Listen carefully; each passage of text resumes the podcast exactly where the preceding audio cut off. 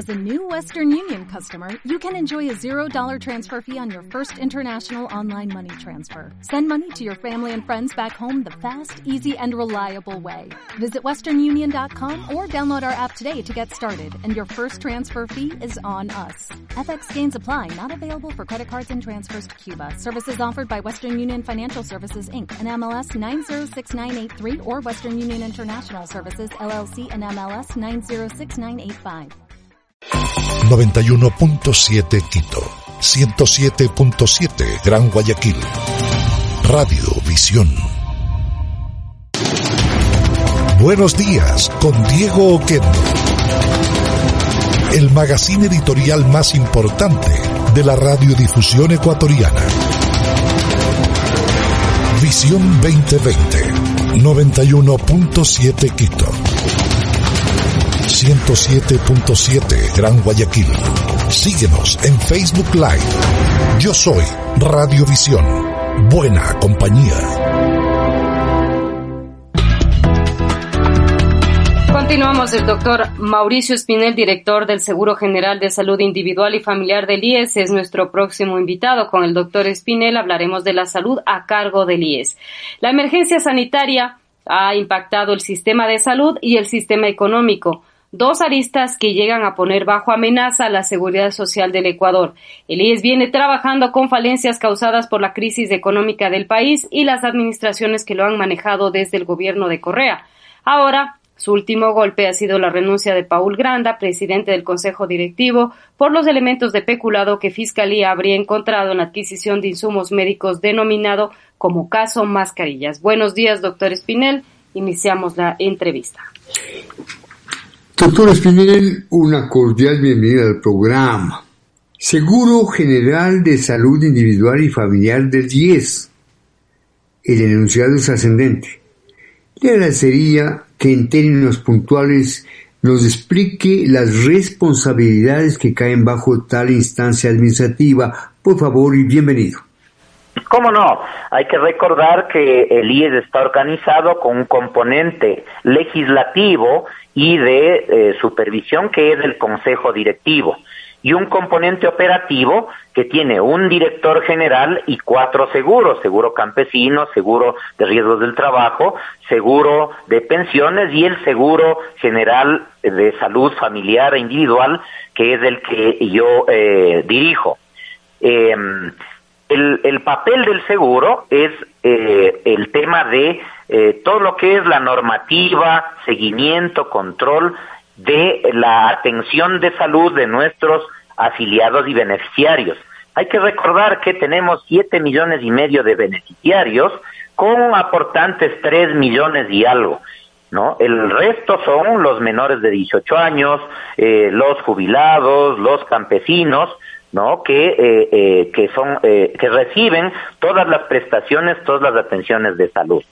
Nosotros desde hace 10 meses iniciamos con el liderazgo del doctor Granda, un cambio, reforma total del sistema de salud de un sistema de salud que estaba dedicado a la enfermedad, a un sistema que se preocupe por la salud y el bienestar. los oyentes dirán, bueno, ¿y cuál es la diferencia? Hay una gran diferencia. ¿no? ejemplo, eh, nosotros si recibimos un cáncer de cuello uterino, el costo de atención de ese cáncer es de alrededor de 200 mil dólares. ¿Por qué? Porque hay que hacer una cirugía compleja, sacar útero, vejiga, intestino, ganglios y luego radioterapia y luego quimioterapia y luego inmunoterapia con medicamentos muy costosos. Resulta que Australia, por ejemplo, ha logrado eliminar eliminar el cáncer de cuello uterino de sus fronteras. ¿Cómo? A través de prevención. Nosotros ya hemos hecho un barrido de las mujeres de la isla San Cristóbal y de las mujeres de la, de la Norte Esmeraldas en el proyecto piloto que iniciamos para hacer el examen de papilomavirus que cuesta 20 dólares. Y esperamos en un año y medio hacer este examen a un millón doscientos setenta y cinco mil mujeres que están en nuestra red. ¿Para qué? Para que de aquí a cinco años digamos, no hay más cáncer de cuello uterino en nuestra red. Esta es la gran diferencia. Atención integral en salud implica prevención, promoción de la salud, curación en, eh, en base a protocolos científicos y eh, gestión clínica y rehabilitación. Este último componente implica el contar con una red. Nosotros pensamos tener unos 2.000 puntos de atención. Al momento tenemos 480. Imagínate que en el IES no ha existido eso en la historia de la institución. Es decir, este primer nivel de atención que es la base, el cimiento de cualquier sistema de salud.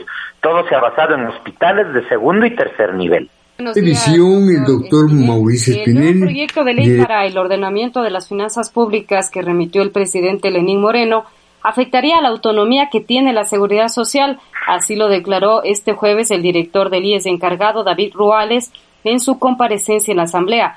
¿Cuáles serían las principales observaciones del IES a esta ley y cuáles son las afectaciones previstas, doctor Espinel? Entiendo que ese componente tiene que ver mucho con el tema financiamiento en el campo de, lo que yo dirijo, el componente salud, nosotros lo que hacemos es administrar el descuento, los recursos que se, que se, que se obtienen del descuento que se hace a cada uno de los afiliados, ¿no? En el componente específico de salud. Hasta donde yo conozco, no existe una propuesta de modificación de sus porcentajes de ese componente. Nosotros estamos preparando eh, un tema en relación al financiamiento, porque como dije antes, los menores de 18 años, no, los jubilados, los campesinos, no tienen ese financiamiento. Todo se financia con lo que se descuenta a los eh, afiliados activos. Para que todo esté perfectamente claro, doctor Espinel, le pregunto, ¿cuál es la situación de los hospitales del IES? ¿Qué nos puede decir acerca del tema medios, equipos de protección y seguridad, disponibilidad para atención a los pacientes con COVID-19, doctor Espinel? ¿Cómo no? Comenté este, este elemento inicial del primer nivel porque este, este proceso que hemos llevado durante 10 meses, y hay que decir que todas las acciones en salud tienen un componente tecnopolítico, politécnico, es decir, se requiere el componente técnico de esta planificación que hemos hecho, pero también un componente político que fue llevado por el doctor Grandi. Por eso hemos logrado lo que estoy comentando. Este primer nivel ha sido el corchón en el cual, con el cual hemos podido atender el impacto de la epidemia. ¿Por qué? Tenemos médico a domicilio, por ejemplo, aquí en Quito. Tenemos brigadas móviles que están atendiendo a domicilio. Tenemos nuestros TOAS, nuestros chalecos rojos, que llegan con la medicación hasta la casa. Hemos hecho 135 mil llamadas durante este mes a pacientes crónicos y a pacientes de enfermedades catastróficas. 135 mil llamadas. Hemos entregado 5 mil eh, funditas de medicación a estos a estas personas. ¿Para qué? Para que no tengan que ir a las unidades médicas y no tengan riesgo de contagio.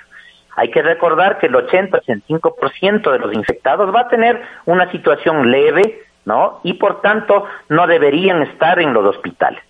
Luego, para el componente hospitalario, iniciamos un proceso de planificación en el mes de febrero para tener nuestros hospitales preparados. Definimos 14 hospitales centinelas en donde se atienda exclusivamente COVID y preparamos un plan de expansión de oferta. ¿Qué quiere decir esto? En el caso de los Ceibos de Guayaquil, por ejemplo, se pasó de 11 eh, eh, camas con respirador en cuidados intensivos a 55 en términos de 8 días. Eh, y de 25 camas de hospitalización para COVID a 200 en términos de 15 días. Esto es expansión de la oferta, que de alguna manera nos permitió capear la grave, dificilísima situación que se dio en Guayaquil, que desbordó todos los servicios de salud, tanto privados como públicos y nosotros tuvimos también que acudir al Teodoro Maldonado Carbo, que hay que decir que sigue dando las atenciones de otras patologías, al igual que las emergencias del resto de nuestros hospitales, porque no, no podemos dejar de atender, qué sé yo, una apendicitis, por ejemplo, se va a morir la persona por apendicitis y no por COVID. Entonces, este, e, esa ha sido la estrategia frente al, al COVID. Luego, nosotros tenemos un control cuidadoso diario. Hemos establecido centros de comando en la costa, en el norte del país y en el sur, para ir acompañando los stocks de medicamentos, de equipos de protección, de camas, y de esa manera, en red, ir trabajando. Hay que decir, hay que ser muy honestos, que tenemos muchos problemas en el tema de aprovisionamiento. En el caso de equipos de eh, protección personal, por ejemplo, estamos con los stocks a 15 días. ¿Por qué? Porque el mercado en general tanto nacional como internacional está muy complejo en el campo de adquirir este tipo de productos. ¿No? Nosotros vamos dando acompañamiento y tenemos estrategias para tratar de suplir todas estas cosas, tanto a nivel local, nuestras unidades tienen, ¿no? La capacidad de hacer adquisiciones locales, estamos gestionando temas centrales y también estamos acudiendo tanto a, socios internacionales como nacionales para ir eh, tratando de conseguir todos estos componentes. Doctor Espinel, a pesar de que el número de contagiados se elevó notablemente por los resultados represados de las pruebas PCR, según el gobierno, del total de pacientes que han atendido en su red hospitalaria, ¿a cuántos han logrado dar el alta hospitalaria y cuántos han recibido el alta epidemiológica a nivel nacional? ¿Cómo no? Mira, este, por el problema este del represamiento y hay que, hay que recordar que como país nosotros teníamos una plataforma de vigilancia de enfermedades respiratorias graves y de acuerdo a la recomendación de organismos internacionales, porque esto no se hacía solo en Ecuador, sino en todo, en todo el mundo, debía haber un laboratorio centralizado dedicado a detectar los virus que circulaban. Y esto ha estado funcionando en los últimos cinco años. De esa manera se eh, detectaron eh, siete epidemias en el Ecuador. Este laboratorio, con el nivel de demanda que tuvo con esta epidemia actual, se desbordó y no pudo copar con la necesidad. Por esa razón nosotros, desde la semana pasada, ya están funcionando nuestros laboratorios para hacer examen de PCR de COVID en eh, Quito, en Guayaquil y en Cuenca, para de esa manera descongestionar un tanto el INSPI, pero tener nuestros resultados de manera oportuna. Al momento se están entregando esos resultados en 24 horas. Se han establecido redes. Todo el norte envía sus sus muestras eh, al Hospital Carlos de Andrada Marín, todo el sur envía sus muestras al Hospital Carrasco. Y en 24 horas está en el sistema, somos los únicos que tenemos historia clínica electrónica, está el resultado en el sistema y en base a eso los médicos y los hospitales pueden tomar sus decisiones. Nosotros hemos dado de alta al momento a 685 eh, eh, personas en nuestra red. Imagínate, es una cosa hermosa. ¿no? Eh, nuestros trabajadores se emocionan mucho cada vez que sale un paciente del hospital. Em, y eh, en términos epidemiológicos, eh, dada esta congestión que tiene el sistema, es muy complicado el cumplir con la norma que dice que para dar de alta epidemiológica se deberían hacer dos pruebas más de PCR y que esas pruebas sean negativas. Eso no ha sido posible. Eh, eh, nosotros estamos, espero que en dos semanas, esta es otra buena noticia, contar con pruebas de inmunidad, es decir, de anticuerpos, ¿no? Para hacerlo masivamente tanto a nuestros trabajadores como a los pacientes que son dados de altas y luego a trabajadores de empresas que comiencen ya a reintegrarse en la actividad. ¿no? Yo espero que en dos semanas podamos contar eso con esas pruebas de LISA y comenzar a hacerlas masivamente y de esa manera ir evaluando el comportamiento inmunológico de esas poblaciones. Eh, buenos días de visión. El señor doctor Mauricio Espinel, director del Seguro General de Salud Individual y Familiar de 10. Doctor, yo tengo dos preguntas finales. Usted algo dijo sobre ese tema, pero le planteo nuevamente para que haya una explicación más cabal. El IES implementó el servicio de médicos a domicilio. ¿Cómo está funcionando? ¿Cuáles son sus resultados? Primera inquietud. ¿Cómo no? Mira, eh, el proyecto ProSalud, que es el eje de esta reforma del subsistema IES, al momento tiene 50 proyectos. 50 proyectos. Uno de ellos es el médico a domicilio. Y consiste en que, en el caso de Quito, que ya está funcionando como dos meses, eh, y ahora también está en Guayaquil desde hace 8 o 10 días y va a estar en Cuenca, en Manta, Puerto Viejo, Ambato, Santo Domingo, Los Colorados, consiste en que es un servicio eh, para los, grupos más vulnerables que tenemos, es decir, mayores de 65 años, menores de 5 años y personas discapacitadas. Quienes pueden llamar al 140, llaman al 140, se verifica si es que tienen el derecho como, como beneficiarios del IES y si es que pertenecen a estos grupos y se le conecta con una empresa que en menos de una hora asistirá a esa persona y le dará la atención que requiere. Desafortunadamente hemos tenido alrededor de un 20% de llamadas de mal uso. Es decir, que llama la gente y cuando llega el médico le dice, no, no, era solo para probar. O le dice, no, no, salí eh, a hacer las compras, regrese en, seis horas. Entonces rogamos a la comunidad que haga un uso cuidadoso, un uso responsable de este servicio. Eh, además, tenemos ya una aplicación que se puede bajar en su teléfono precisamente para hacer citas para estos grupos vulnerables. Y eh, en el caso de primer nivel, estamos dando ya citas en máximo 48 horas. Hay que recordar que al momento las citas han sido postergadas para evitar que grupos vulnerables eh, por enfermedades catastróficas o por la edad asistan a los servicios de salud en donde podrían tener mayor riesgo de contagio. Por eso comentaba estos servicios de médico a domicilio, de brigadas que asisten al domicilio y de entrega eh, de medicamentos a domicilio. Además, llamamos por teléfono a nuestros beneficiarios que tienen enfermedades crónicas. Hemos realizado 135 mil llamadas para acompañar sus procesos ¿no? y saber cómo están. Hemos hecho 5.600 entregas de medicación a domicilio.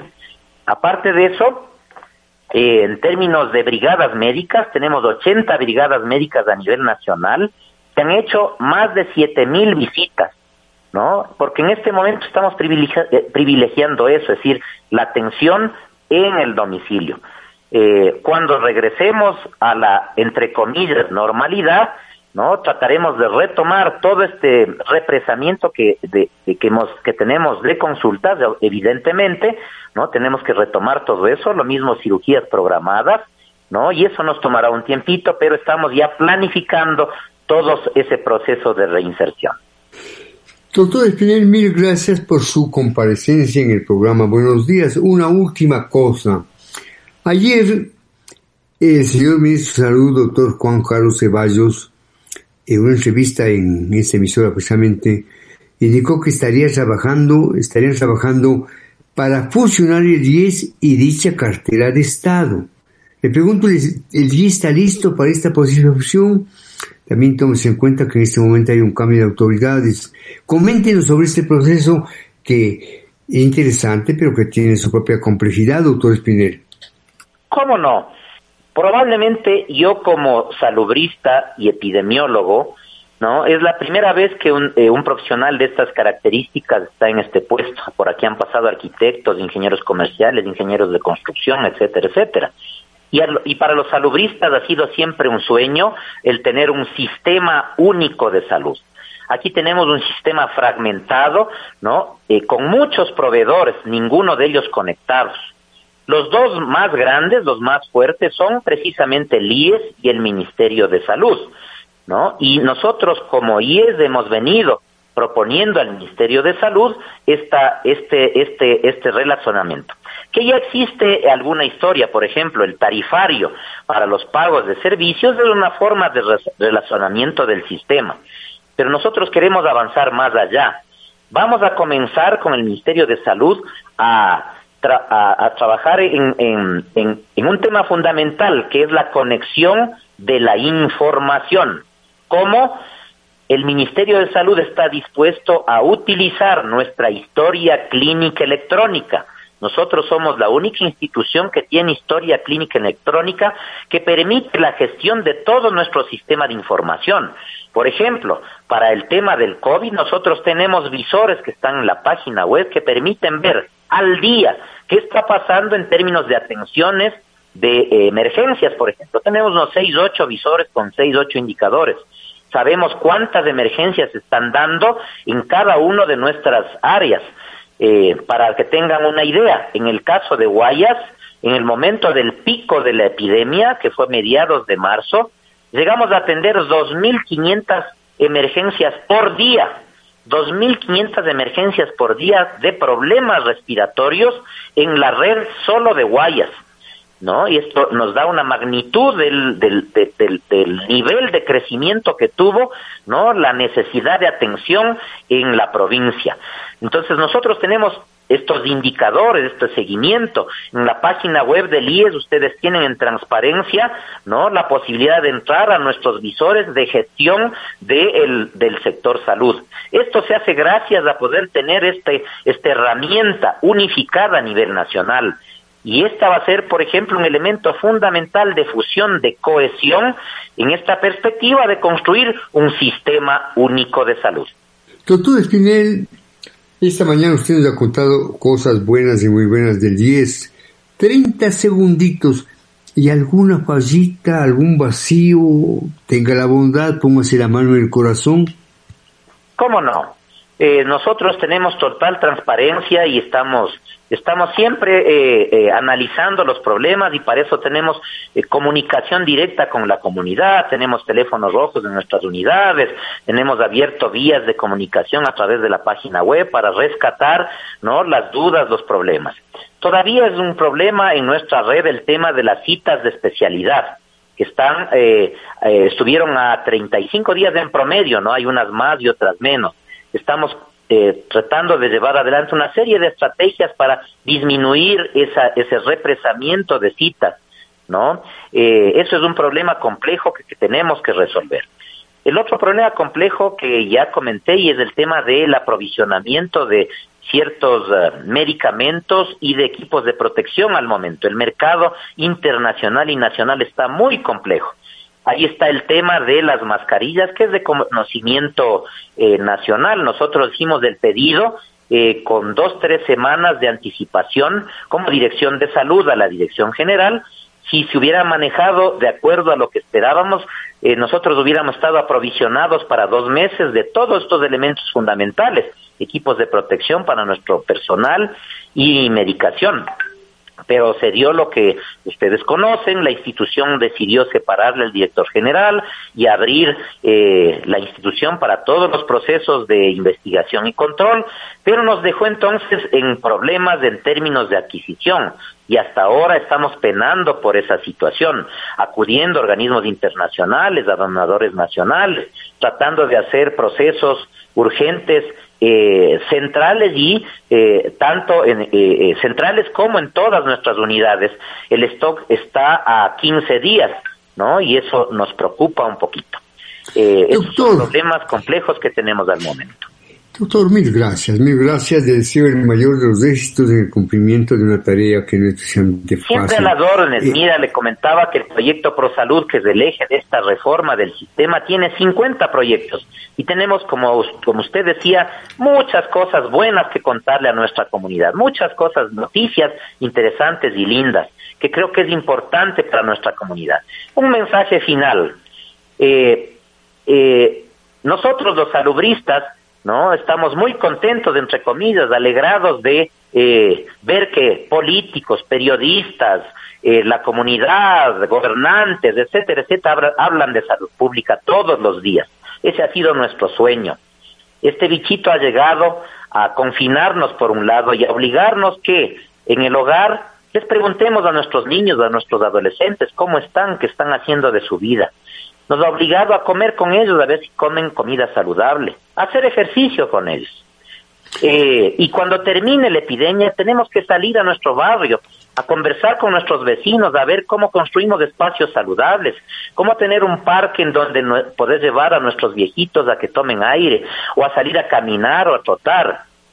Creo que es fundamental retomar el sitio que le corresponde a la salud pública en el quehacer familiar, comunitario y de país. Hemos estado clamando estos días por lávense por Dios las manos, limpien su casa, limpien su empresa, utilicen un pañito de cloro para limpiar las superficies.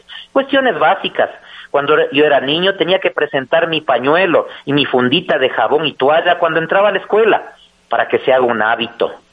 Tenemos que retomar los componentes de higiene, de salud pública y de bienestar como elementos prioritarios. No solo el dinero y el trabajo son fundamentales. Yo creo que este es el, el, el, reto que nos pone el coronavirus que nos pone el COVID-19, a nosotros como país, como sociedad, tenemos que pensar de hoy en adelante en salud pública. Muy bien. Mil gracias, doctor Espinel. Le deseo el mayor de los éxitos en el cumplimiento de su gran tarea. Usted hizo referencia a los viejitos en los parques. Me sentí un poquito incómodo, ¿no? Muy bien. Cuídese, mis respeto para usted, su familia, y un abrazo cordial. Síguenos en Facebook. Yo soy Radiovisión.